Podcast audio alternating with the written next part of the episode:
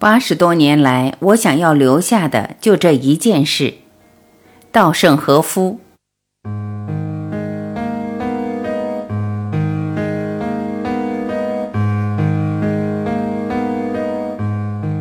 回顾迄今为止八十多载的人生，追忆超过半个世纪的经营生涯，我现在想要告诉大家，想要留在这个世上的，基本上只有一件事情，这就是一切成功都归结于利他之心。稻盛和夫，心一，最初意识到利他心的重要。人生中所发生的一切事情，都是由自己的内心吸引而来的，犹如电影放映机将影像投映到屏幕上一样，内心描绘的景象会在人生中如实再现。这就是驱动这个世界的绝对法则，是推动一切事物运行的真理，没有例外。心灵竟是如此重要。最初意识到这一点时，我还是个小学生。当时我患上了肺浸润，那是肺结核的初期症状。我被迫与疾病做斗争。对年幼的我而言，那种体验如同凝视黑暗的死亡深渊，感受异常强烈。在我位于鹿儿岛的老家中，有两个叔父，一个叔母，都死于肺结核，整个家族笼罩在结核病的阴影之中。我实在害怕被传染。所以每次经过患病卧床的叔父的小屋时，我都捏着鼻子飞跑过去。但我的父亲却不同，他已经下定决心由自己一个人来照料患病的亲人。至于感染的风险，他毫不畏惧，他精心护理病人，舍身忘我。我的哥哥则认为，哪有那么容易感染呢？他根本不把这件事儿放在心上。结果，父亲和哥哥都没有被传染，只有我被病魔击倒了。后来我才恍然大悟：不怕患病、细心照料病人的父亲没有感染，对疾病毫不介意、若无其事的哥哥也没有染上，只有一位恐惧、厌恶、躲避疾病的我，反而把疾病给招来了。二，为什么只有纸袋行商获得了成功？从少年时期到踏入社会，我的人生遭遇了一连串的挫折、苦恼和失意。小学考初中两次失败，高中毕业后也没能考上想考的大学，后来就职考试也不顺利。为什么自己如此倒霉，干什么都不如意呢？在失望之余，我垂头丧气，每天都苦闷郁闷。但有一件事情却极其顺利，令人吃惊。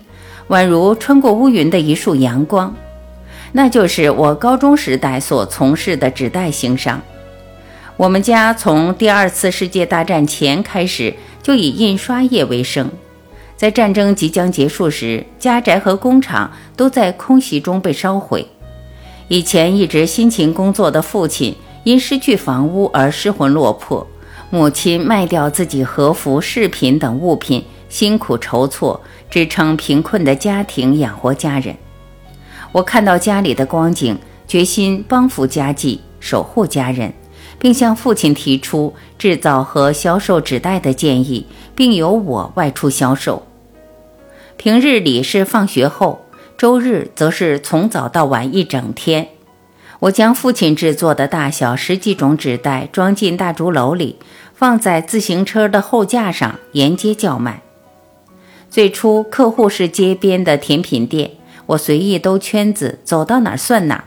后来自己开动脑筋，将鹿儿岛分成七个区域，以一周为单位，按顺序走动。另外，我还将纸袋放在批发店里，委托他们代销，他们卖掉多少，我就收多少钱。如此这般，我想了许多点子。不久，别的点心批发店也纷纷下单。我和父亲忙不过来，甚至还雇人帮忙。后来，因为我们的纸袋在市场上畅销，从福冈来的纸袋商竟然撤退了。作为一个完全外行的高中生所从事的买卖，这称得上是很大的成功了。多年以后，我回顾当时的情况，思考成功的理由时，忽然悟到了一个道理：其他的事情几乎全都是为了自己，满足自己的欲望、自我保护，或者是希望获得别人的好评。与此相反，只有指代行商，出于帮扶家计、守护家人的目的，是从关爱他人出发的行为。三，重生的瞬间。京瓷创建之初提出的经营动机是，把我个人的技术发扬光大。换句话说，创办京瓷公司是为了实现我作为技术人员的个人梦想。但是，创业三年的某天，发生了一件事，让我不得不重新思考公司存在的意义。十余名上一年刚录用的高中毕业的员工，突然来到我的办公桌前，排成一列，递上一纸要求书，态度强硬，其中罗列了加薪、奖金额度等待遇改善以及未来保障等要求。他们说，如果不答应这些要求，我们就全体辞职。成立不久的公司没有什么实力，对他们的要求不可能照单全收。而且对无法兑现的事情做出承诺是不诚实的行为。经过三天三夜的促膝长谈，最后他们总算全都理解了我的想法，接受了我的意见。但是那一夜我却失眠了。所谓企业经营，难道是这样的吗？我竟然走上了这条艰苦的道路，我心里既迷惑又后悔。但是经过彻底的思考，我得出一个结论。公司的存在不是为了实现自己的个人抱负，而是为了守护员工的生活，给他们带来幸福的人生。这才是公司的使命，这才是企业经营的意义。悟到这一点，下定这个决心时，我如释重负，犹如拨云见日一般，心中透亮起来了。于是我心思一转，确定了公司的使命。追求全体员工物质和精神两方面的幸福，这一系列的事情称为契机，让我完全放下了创业之初所怀抱的个人动机，将京瓷的存在意义从利己转变为利他。可以说，那就是我作为经营者重生的瞬间。四，度过美好人生的秘诀。利他这个词的意思本来就很简单，有利于他人，就是先人后己，把为自己放后面，优先为他人。比如思考为了邻居可以做些什么，尽己所能做一些关爱对方的事情。利他就是这么简单的事情，绝不是什么大张旗鼓的行为。如果有家庭，首先就要做一些让家人幸福的事情。如果在工作，就要为职场同事、为客户做力所能及的事。此外，还有极可能为自己所在的街道和地区做有益的贡献。只要有利于他人，不管事情多么细小，都是利他的行为。在利他的行为中萌生的利他心，像花朵一样绽放，由此再向着最高尚、最美好的行为进一步扩展。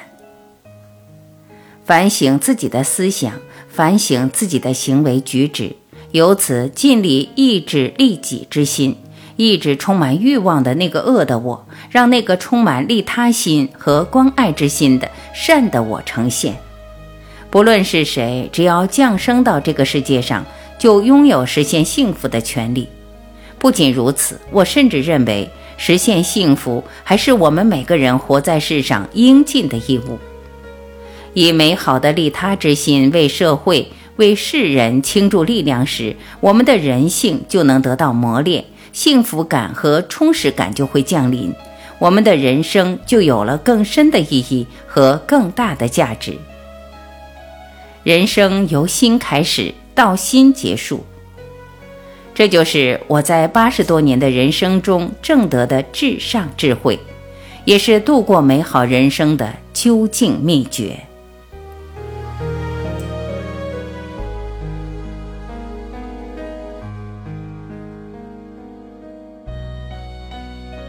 感谢聆听，我是婉琪，再会。